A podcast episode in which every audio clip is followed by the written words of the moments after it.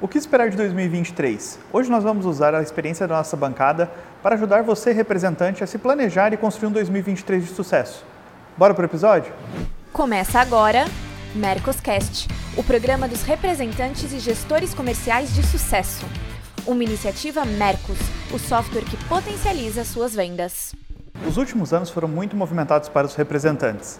Agora em 2023 temos um novo mercado à frente, mais tecnológico, exigente e concorrido. Dito isto, quais são os segredos para driblar os desafios e conquistar o máximo de resultado possível como representante? Para responder essas perguntas, nós contamos com a nossa bancada. Então, queria chamar Afonso Tonelli, que é representante comercial há mais de 30 anos, à frente da Musical Plus. Seja bem-vindo, Afonso. Obrigado, Celso. Tudo certo aí. E também para acompanhá-lo, Marcelo Caetano, que é conselheiro empresarial, palestrante, autor de livros de vendas e sócio da Venda Mais. Bem-vindo, Caetano. Tudo bem? Bom estar aqui com você, Celso. Bom estar aqui com você, Afonso, também. Assunto super, super importante, porque o que não falta é desafio, né? Exatamente. E Caetano, até entrando nesse ponto, né? Dezembro está aí, o ano de 2022 foi desafiador, então eu queria que você trouxesse para nós é, Quais foram os maiores aprendizados que você viu que os representantes tiveram e devem levar para 2023? Sim, não só o representante, vamos falar do empresário. Né? Eu acho que o empresário esse ano descobriu que ele precisa ter uma operação e o representante é um empresário muito simples e eficiente, sabe? Que, não, que você não tem. É, você não pode gastar mais energia nem mais dinheiro do que você consegue gerar de negócios. Eu acho que a gente entrou num equilíbrio. Eu posso dizer que esse ano de 2022 foi um ano que as empresas, na média, elas quase que empataram. Poucas efetivamente cresceram muito nesse ano de 2022. Então, esse, esse, esse cenário onde não tem uma abundância de, de crescimento e também não tem uma queda brutal, você fica ali sofrendo para tentar manter os resultados e quem sabe crescer um pouco, faz com que as empresas e os representantes comerciais busquem mais eficiência. Por eficiência a gente entende planejamento, que eu acho que é a palavra-chave para a gente ter eficiência é ter planejamento. Tecnologia também é uma outra palavra-chave para a gente é, conseguir passar por esses momentos é, tem uma necessidade muito forte, cada vez maior, de tecnologia dentro das operações. É, nas empresas, porque tem faltado muito mão de obra em várias áreas, assim, está muito difícil, então a tecnologia acaba vindo é, para ajudar um pouco nesse processo, para automatizar algumas áreas que a mão de obra hoje ela é mais difícil, ela é mais escassa, e para o representante também não é diferente. Então eu diria que planejamento, é, e tecnologia são dois pontos muito importantes que entraram na pauta nesse momento que o mercado fica nessa, nessa insegurança. Porque se pegar 2022, ele é um ano que alguns meses cresceu, outros meses caiu, é um ano que ficou muito, muito no limiar. Eu acho que isso acabou fazendo com que empresas e representantes comerciais exercessem o seu planejamento de uma forma mais segura, não esbanjassem gastos e buscassem mais eficiência. Então, eu acho que o grande aprendizado desse ano aqui, eh, de 2022, é a busca pela eficiência. Eu acho que todo mundo buscou isso e está tentando levar isso nos limites, e eu acho isso muito saudável é, como empresa, como representação comercial e tudo mais. É preciso ter planejamento, é preciso ter tecnologia, é preciso ter organização, é, porque senão a gente não consegue passar por momentos tão instáveis. E nos próximos anos não há nenhum sinal de que essa instabilidade vai mudar. Né? Se você lê todos os teóricos aí de, de, de futurologia, e muitos deles acertam há muitos anos, a tendência é que a gente tenha cada vez mais oscilações. Né? É, coisas que aconteceram nos últimos anos tendem a voltar a acontecer em proporções maiores ou menores, crises também. Então, exercer o planejamento ali de rédea curta, de curto prazo e, e não perder o olho do futuro, eu acho que é o grande desafio que a gente tem. E Afonso, indo nessa mesma linha, como representante, o que, que você notou que mudou em 2022 e o que, que você pretende levar para 2023? Bom, Celso, o que mudou, é, o que a gente é, teve que a, aprender mesmo é, é, eu acho que a questão do, do virtual, do digital com o físico. Né? Eu acho que isso, na pandemia, nos trouxe essa experiência, essa necessidade, e isso não vai mudar. A questão de planejamento que o Caetano cita, eu, eu trago isso há muito tempo no meu negócio e eu acho que, acho não, tenho certeza, eu não consigo trabalhar olhando para frente sem olhar para trás sobre o que foi feito, o que a gente acertou, o que a gente errou e olhar para frente sobre aonde a gente quer chegar. Então, planejamento é tudo. Agora, eu acho que a gente tem que. Uh, o, o 2022 comparado a 2021 uh, é, foi um ano absurdamente difícil. Uh, obviamente, eu estou olhando para o meu negócio, mas macro foi um ano difícil. Nós tivemos um, um segundo semestre de 2021 por conta da retomada da, da, da pandemia, retomada de confiança e de então, o, final de 2021 foi muito é, acelerado é, em termos de resultado de venda para nós aqui. E nós é, em, na, tivemos vários eventos, várias é, ferramentas sendo usadas nessa época. Então, nós vamos trabalhar com 2022 agora, no final do ano, o que nós estamos enxergando é que nós vamos fechar o ano, gastar mais nós gastamos mais que gastamos em 2021 e é o que o Caetano também falou. Nós vamos terminar meio fletado. Então esse esse, esse ensinamento, vamos se dizer, do que 2022 nos trouxe, está me fazendo planejar de uma forma diferente 2023, que é o que?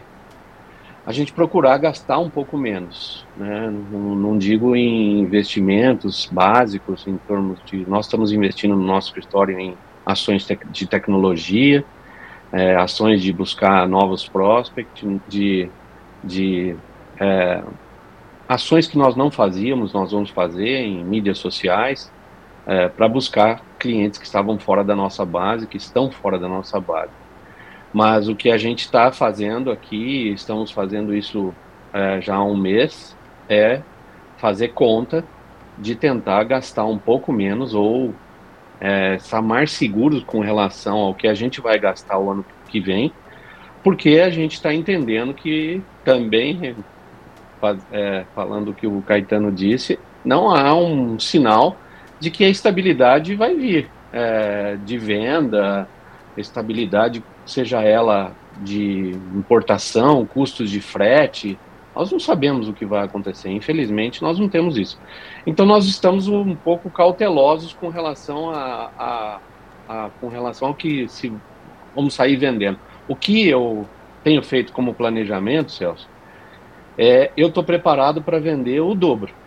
Essa é a minha a, o meu case. Eu quero fazer uma uma estrutura, um planejamento para estar tá aqui se a venda acontecer de aumentar 10, 20, 30, 40, 50% ou vier a dobrar, é, eu estou pronto.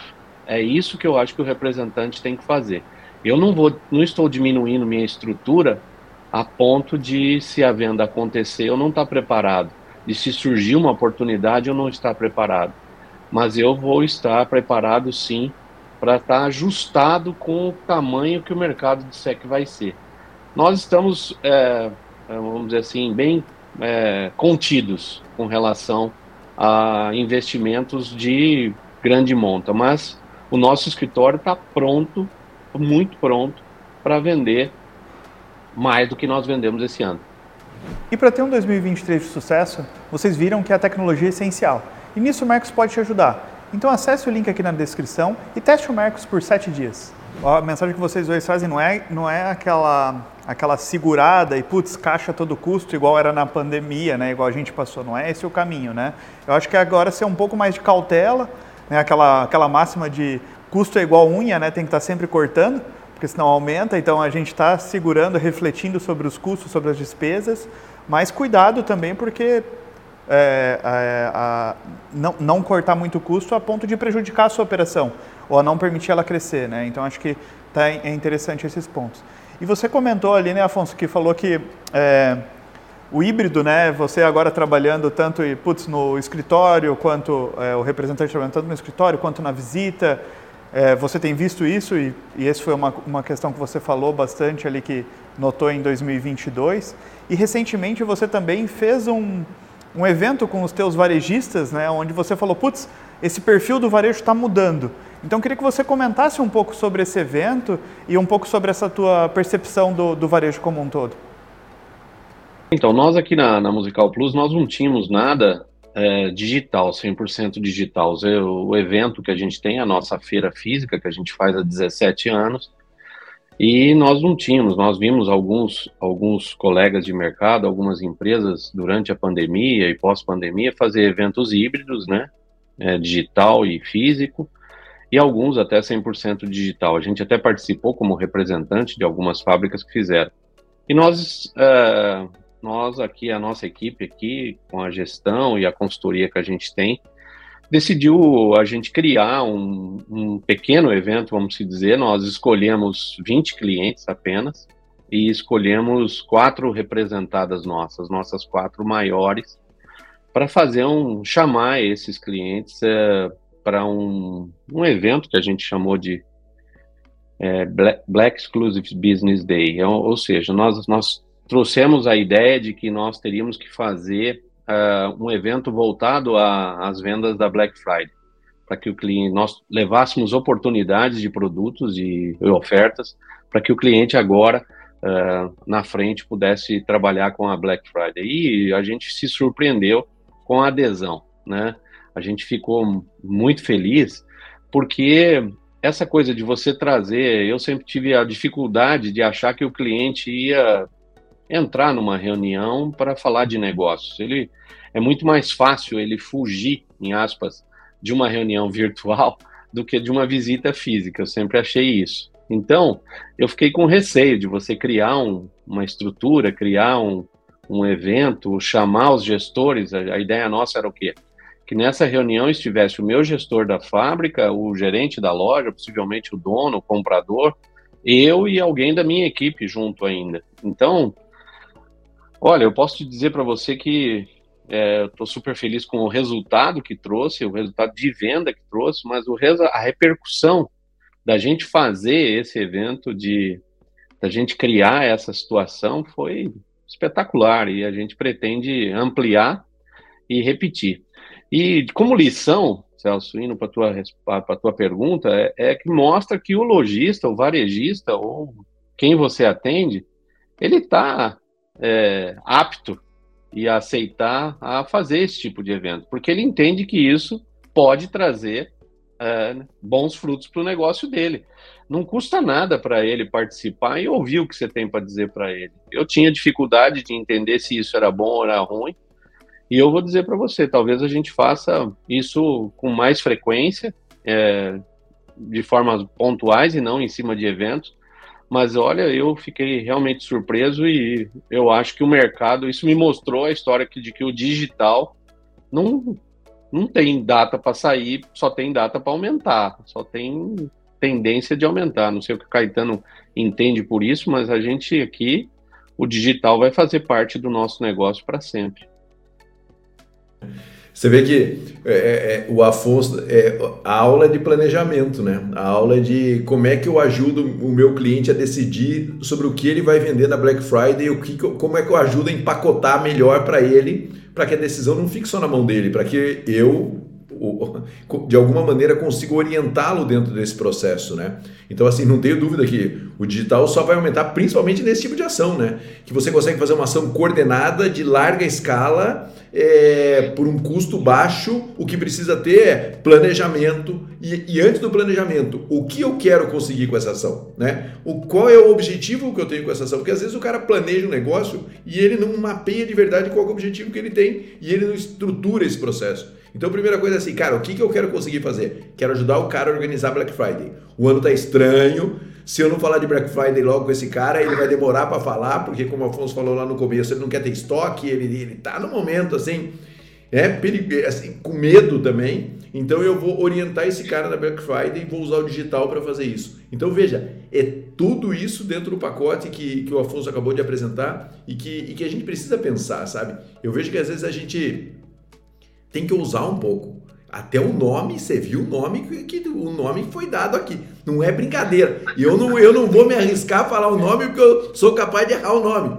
Mas você vê, cria um nome, cria um porquê, cria uma marca, cria um evento, faz isso online, define os produtos, define o cliente Cara, é uma carga de planejamento muito diferente de pegar o produto na indústria e jogar o produto lá no, no consumidor. É muito diferente disso. Você vê que tem uma mudança do comportamento aí muito grande. E isso é ser consultivo, isso é ser orientativo, isso é dizer de verdade, ó, eu iria mais para cá, iria mais para lá. Porque está todo mundo inseguro. Quanto mais o mercado está inseguro, mais a gente precisa orientá-lo e dar algumas informações para que ele decida de uma maneira mais eficiente. Achei genial isso.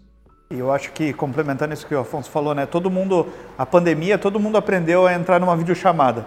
É, eu, eu, eu, lembro que no começo era aquela questão, putz, como que usa aqui, como que eu faço essa questão, né? Então a, a, a, gente via isso no, no dia a dia. Né? Agora é uma coisa natural, então acho que essa, essa, esse ponto que o Afonso falou de chamar o varejista para uma videochamada, para o varejista não é mais tipo assim, como eu entro, né? Ele já, já sabe fazer isso. Então ele conseguiu participar de uma forma boa. E você comentou, né, Afonso, que essa, essa estratégia que você fez é, foi focada em alguns clientes é, e, e, a adesão deles, como que foi em questão de porte de clientes? Você viu tanto o pequeno quanto o grande? Como que você viu essa questão? Essa abordagem digital tem funcionado mais para qual tipo de, de cliente seu? É, o cliente, é, nós, como a gente selecionou 20 clientes, a gente pegou os clientes é, de cada pasta que seria importante para trazer resultado e a gente foi um pouco também é, em clientes que a gente precisava realmente fazer número, né? né? Que ele daquela pasta ele estava, por exemplo, vamos aconteceu de ter clientes que ele tem, ele ele trabalha com as quatro marcas que eu fiz o evento, mas eu só agendei reunião com ele com duas. Por quê? Porque as outras duas ele já estava em aspas comprado, não tinha necessidade de eu uh, colocar ele para reunião. Mas a adesão dos clientes, os clientes os meus maiores clientes, eles têm, uh, eu senti um pouco mais de dificuldade de trazer eles para as reuniões mesmo. Por quê? Porque esses caras têm já uma condição comercial uh, estruturada, independente do volume, já, já é uma coisa que a gente fecha semestre, fecha forecast anual. Então, você chamar o cara para dizer eu tenho alguma coisa de diferente para você, o cara fala o quê? O que, que você vai me trazer? Mas eu vou dizer para você que eu tive é, 99% de, de presença dos clientes. Os maiores, os grandão mesmo, a gente tem um pouco de dificuldade. Agora, os esses que são os nossos do dia a dia, cara, eles se sentem absurdamente diferenciados em a gente estar tá trazendo o gestor, muitas vezes o dono da fábrica entra na, na reunião para conversar com ele, o cara é do interior de Santa Catarina, do interior do Rio Grande do Sul, do interior do Paraná. É, eu me senti assim, é, eu, os clientes entravam na reunião, elogiavam a nossa postura, a ideia de chamar, de para conversar. Puxa, mas eu não estou querendo fazer negócio, eu estou um pouco preocupado com isso ou com aquilo. Olha, mas eu te trouxe isso. E o que eu notei também, Celso, que é importante, é, é, a, é uma coisa que eu sempre defendo, é a gente ser proativo, né, com relação a você como representante, né? É, se você dá um passo à frente de pedir para a fábrica sua, de falar, olha, eu vou chamar os clientes aqui, eu preciso que você faça algo diferente, mas o que de diferente, Afonso? Eu estou sem margem, eu estou... Nós criamos uma situação de, de, de, se houvesse negócio dentro do evento, as fábricas transformassem um desconto que ela não tinha em cashback. É, eu propus isso. É, eu posso te dizer que foi um sucesso, cara. Eu, valores pequenos, né? E eu fiz uma coisa que eu gostei também, é, eu linkei os meus dois eventos, né? Eu vou criar isso como um evento no segundo semestre, um evento virtual, e eu tenho nosso evento físico que é no primeiro semestre, em março. São diferença de seis meses entre eles, mais ou menos. Nós, nós criamos uma ideia de que ele comprando neste evento, ele, cria um, ele ganha um cashback para ele gastar no outro evento. Então ele entra com dinheiro no próximo evento. Isso foi. As fábricas falaram: putz, eu não vou precisar gastar agora, vou gastar lá na frente. E como o Caetano disse, o custo do evento para as fábricas foi zero. Zero. Foi só tempo. Dinheiro, nós aqui nesse primeiro evento, nós investimos em plataforma, em, em horários e outras coisas que a gente fez, um presente que a gente mandou para o cliente. Mas o custo foi zero. Aonde eu defendi para a fábrica, eu falei: olha, o custo do evento é zero, você vai vender X, porque a gente colocou métricas de, de vender, mas o teu custo vai ser o cashback. Pô, é isso? É isso. Cara, porque o cashback é um, é um custo em cima de uma venda, ou seja, ele não torna-se custo, torna-se investimento em cima da venda. E isso foi fantástico. Então, Celso, eu posso te dizer que uh, o cliente aderiu por ser uma coisa que a gente não havia feito, o mercado não tinha feito isso dessa forma. O cashback é uma coisa que no meu mercado é rarissimamente usada, absurdamente ninguém usa. E quando você põe a fábrica, um gestor seu falando, não, eu vou te dar um cashback de 5% que você vai gastar lá na feira do Afonso em março. Ah, é? É, mas o preço é esse aqui, ainda eu tenho mais o cashback? Isso. Só que você tem que fazer o pedido hoje, tem que fechar até, tem que faturar até o dia 31 e tal, aquela coisa. E rolou. Então, a gente se surpreendeu. É, óbvio, tem muita coisa para ajustar, Celso. A gente pretende, também falando de, de ferramenta, de negócio, a gente pretende colocar o nosso B2B, o B2B Mercos, on, é, online, é, editado para cada cliente em cada reunião, nas próximas, é, compartilhar as telas com relação a isso, fazer com que o cliente veja a oferta, veja a foto do produto, essas coisas a gente não teve tempo de fazer, já está disponível, teoricamente, a gente teria que treinar a equipe para fazer isso, mas você imagina a facilidade de eu ter de eu pedir para o meu cliente grande, meu cliente especial, abrir uma tela do B2B é, do lado de lá, eu editando daqui, ele editando de lá, ele vendo foto, talvez eu tendo um especialista de produto mostrando aquele produto de forma diferente, dizendo, ó, oh, você sabe se esse produto faz isso, isso aqui é um lançamento, isso aqui você não tem. Então, nós temos um monte de coisas que nós podemos agregar num evento virtual durante 45 minutos que eu trago o cara, que ele não, no, no físico talvez ele não tenha. Eu não posso, no físico, levar um cara para visitar 20 clientes durante uma semana é, em três estados. No virtual, eu consigo colocar um especialista de produto em todas as reuniões, se eu agendar e planejar. Então, são coisas que a gente está procurando editar e fazer para buscar essa agilidade na venda. Né? Eu acho que o, o lojista é, também está esperando que você traga essa proatividade de falar, putz, isso aqui é melhor do que você vir aqui me tomar uma hora do meu tempo, eu resolvi com você virtualmente. Eu estou pensando muito nisso. Indústria precisa entender que o representante comercial é uma plataforma da indústria. A gente, a gente falou algumas vezes é, sobre isso. E o representante comercial entender que ele é uma plataforma, que ele pode viabilizar ações da indústria para a base dele, e a indústria tem que entender que ela pode se utilizar do representante para promover ações para a base dele. E isso não é uma ação, ah, faz para todo mundo ao mesmo tempo. Não, não. É preciso trabalhar realmente com representantes que são diferenciados, que tenham acesso, né? Porque o Afonso não consegue reunir os caras porque ele começou ontem. Ele consegue reunir porque ele tem uma empresa já há muitos anos, ele tem uma organização, ele tem acesso à base dele, a base vem quando ele chama. Então a indústria precisa entender que o Afonso é um caminho importante para ela chegar ao cliente final sem ameaçar o Afonso, né? usando essa plataforma que é a Musical Plus para chegar até os seus clientes. Quem sabe nessa pandemia essa tenha sido a grande mudança. Não tem mais indústria, representante e cliente, é todo mundo querendo ganhar dinheiro juntos e a gente precisa entender isso.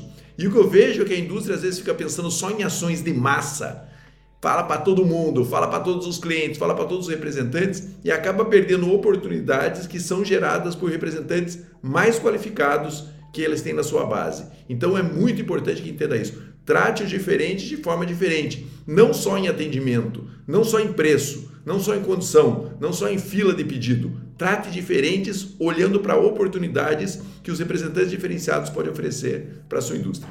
É, eu acho isso bem interessante. Estava até conectado com uma pergunta que eu ia fazer aqui com o Afonso, né, que você já respondeu um pouco, né, Caetano, que é como que o gestor é, pode utilizar o representante é, para trazer mais resultados, né? Como que ele pode né, envolver o representante nisso? Acho que uma dica que o Caetano deu ali foi putz, faz isso no individual. Não tenta fazer tipo, ah, é a mesma ação para todos os representantes e essa é a campanha, né? Então, vamos tratar caso a caso. Chama, putz, o que, que eu vou usar daquele representante? O que, que é a força dele? Então, como eu vou usar ele para fazer uma ação naqueles clientes e pensar de forma individualizada? Achei isso bem interessante. E você, Afonso, tem alguma outra dica? O que, que os gestores podem fazer para que em 2023, né, os representantes, ajudar os representantes a atacar a carteira de clientes dele? Olha, Celso, a principal coisa que eu sinto falta e que eu costumo pedir, mas é, é o que é. Talvez é o compartilhamento de ideias, né? Ou de, de estratégias, né? Eu acho que existem representantes com e sem estrutura, com e sem secretárias, com e sem equipe de venda, uh, dando certo, dando errado, isso não... Mas ele, essas ações têm que ser para quem, vamos dizer, ah, na equipe da Musical Plus ele tem é, a equipe, ele pode fazer esse tipo de ação. O cara que é sozinho tem coisas que ele não consegue fazer. Então isso tem que ser é, editado por, por região. Mas o que eu acho que o, o gestor precisava fazer era, antes de tomar uma decisão macro, analisar a situação local é, de cada ação que ele faz. E eu acho isso é, uma deficiência muito grande dos gestores. A, as ações macros que eles tomam, o planejamento, a maioria dos gestores já deve estar pronto ou deveria estar ou está terminando o planejamento do ano que vem, planejamento estratégico. Quais ações, quais eventos, é, o que o produto vai trazer. Porque não me diga, se você quer vender um ano de 2023, você tem que ter comprado lá é, a mercadoria sua tem que estar sendo fabricada ou embarcando, senão ela não chega aqui em janeiro, fevereiro e março. Então, e aí você entra numa fila lá. Então, eu acho que ele deveria compartilhar isso comigo. Ele deveria saber que tá, eu preciso saber o tamanho que ele vai ser em 2023 para mim ver se eu, o que, que eu preciso fazer. Mas o que, que acontece é que a gente fica sabendo disso só no ano que começa, quando ele chama a gente para uma convenção, se é que chama. É, não são todos que fazem isso. É, e aí fala, você precisa vender isso. Eu, eu acho que é, não é por aí, eu acho que tem que haver uma, uma, uma, um compartilhamento de ideias, uma troca de informações, o que, que você acha disso, o que, que não acha. Principalmente com o que o Caetano disse, eu acho que, eu vou me incluir nisso, obviamente, é, para os, representantes mais experientes dentro da base do cara. Né? Ele, ele, tem, ele não pode desprezar isso. Se ele tem um cara experiente dentro da base, ele não vai usar. Então, para que eu tê-lo? Né? Eu acho que tem que trazer essa, essa ideia de chamar. Eu vou dizer que tem uma boa maioria que faz isso, alguns que fazem isso, até por conta do tempo que a gente está dentro dessas representadas. Mas a gente sente falta, porque tem hora que vem uma decisão de cima para baixo que te impacta o teu, o teu planejamento para o ano por conta disso, né? as mudanças de tamanho de meta, cara, é um troço que você. Eles falam, ó, oh, nós vamos, vamos, precisar vender X. É, tem as oscilações de, de, de, mês a mês, mas é. Aí chega no, no, começo do ano, ele joga uma meta absurdamente diferente, mas ele não fala que vai trazer mais mercadoria, que é, como que eu vou trazer isso, qual a base de cliente que é para atingir isso, como é que eu vou positivar mais. Eu preciso ser orientado disso. E essa troca de informações e de estratégias, para mim, está fazendo falta. Eu, eu gosto muito de, de poder opinar, mas de principalmente ouvir um pouco antes da, do cara implantar o que ele vai fazer. É, eu não tenho recebido isso de uma forma é, linear, vamos dizer assim. Entendi. Não, é uma, é uma boa dica, assim, essa questão de compartilhar a informação, compartilhar a estratégia com o representante, é algo que a gente sempre comenta aqui também. Gente, é, para encerrar então, Caetano, que últimas dicas aí você dá para o representante estar tá preparado para 2023? O que, que você quer deixar assim para finalizar o episódio? Eu vou falar, eu, eu vou falar uma coisa aqui muito óbvia, é, mas que a gente precisa efetivamente falar. Planeje seus resultados em, no, nos tais três cenários e, e precisa planejar nos três cenários, sabe? Essa história de, pô, só tem um cenário e não tem plano B Putz, a vida, cara, hoje em dia tem que estar muito atento a esse processo. E não, eu acho que o que sabe o mais importante é sendo falado aqui hoje, acho que o Afonso falou, que é não minimize sua estrutura a ponto de perder oportunidades. Porque às vezes o cara sai meio traumatizado e a primeira coisa que ele faz é se encolher inteiro. E se ele se encolher inteiro, não vai aparecer oportunidade. Né? Olhe para sua empresa, é, representação comercial, falando especificamente aqui, como, cara, minhas representadas são com esses caras aqui que eu vou continuar 2023, sim ou não? Quem vai sair da minha base, quem eu vou trazer? Preciso prospectar novas representadas? Minha carteira de clientes, é a hora de repassar essa carteira de clientes, olhar para ela de verdade e falar: cara, vou criar de verdade uma estratégia para meus clientes A, B e C diferenciadas. Que tipo de ação, como essa que o Afonso falou aqui, eu poderia fazer para os meus clientes A e B? O que, que eu posso trabalhar? Olhar o, o, as datas é, é, importantes do próximo ano para o seu negócio e já colocar ali no seu planejamento, sabe? Não é tão complicado assim, sabe? Não é tão complicado. O que você precisa é dar o primeiro passo, né? E quem sabe o primeiro passo para mim, para o representante comercial, muitas vezes é a trava que ele tem com representadas, porque não está preparado para prospectar, ele não prospecta direito, e aí ele fica com, sabe, com uma carteira de representadas que às vezes não é adequada para ele, às vezes não está dando dinheiro para ele. E se essas empresas não estiverem dando dinheiro para você, cara, você pode fazer tudo que não vai ganhar dinheiro. Se as representadas travarem a sua remuneração, você pode fazer tudo, cara, que você não vai ganhar dinheiro. Então, às vezes, o cara fala assim: ah, mas eu vou tentar me virar assim e eu vou conseguir. Eu, eu nunca esqueço que a gente trabalhou com uma, com uma grande distribuidora, rede de distribuidoras, e ela, eles tinham um fornecedor é, que ele era muito importante lá dentro, mas a margem que ele deixava não fechava a conta. E aí, como ele era glamouroso, como ele era muito importante, como ele abria portas, ele foi crescendo dentro das distribuidoras e, e chegou uma hora que elas estavam sufocadas financeiramente. Por quê? Porque elas vendiam muito no negócio que não dava dinheiro para eles. Então, assim, use estrategicamente as representadas, representante comercial. Agora, não, não se prenda às representadas que você tem, porque, cara, se elas não tiverem te dando uma condição boa de negócio, o seu negócio vai afundar. Então não tem jeito. E outra é olhar para sua carteira de clientes e para o planejamento de datas do próximo ano para que você consiga fazer um trabalho. É simples, são três Três vertentes. Ah, dá para melhorar a estrutura da minha representação? Dá. Você pode colocar isso como uma quarta vertente. Mas basicamente é disso que a gente está falando, sabe? Não tem muita complicação. Agora, se você não fizer isso, meu amigo, você vai ser passageiro. E ser passageiro nesse momento turbulento significa que sua vida vai ser uma grande montanha russa. Já vai ser, porque tá todo mundo nessa montanha russa louca. Mas se você não tiver um pouco de controle dentro desse processo, você vai ser o cara que vai ficar lá no primeiro lugar da montanha russa e vai passar muito mais medo que os outros. Bom, muito obrigado, Afonso. Muito obrigado, Caetano. E queria aproveitar para você que gostou desse episódio, curtir, compartilhar nas suas redes sociais e até a próxima.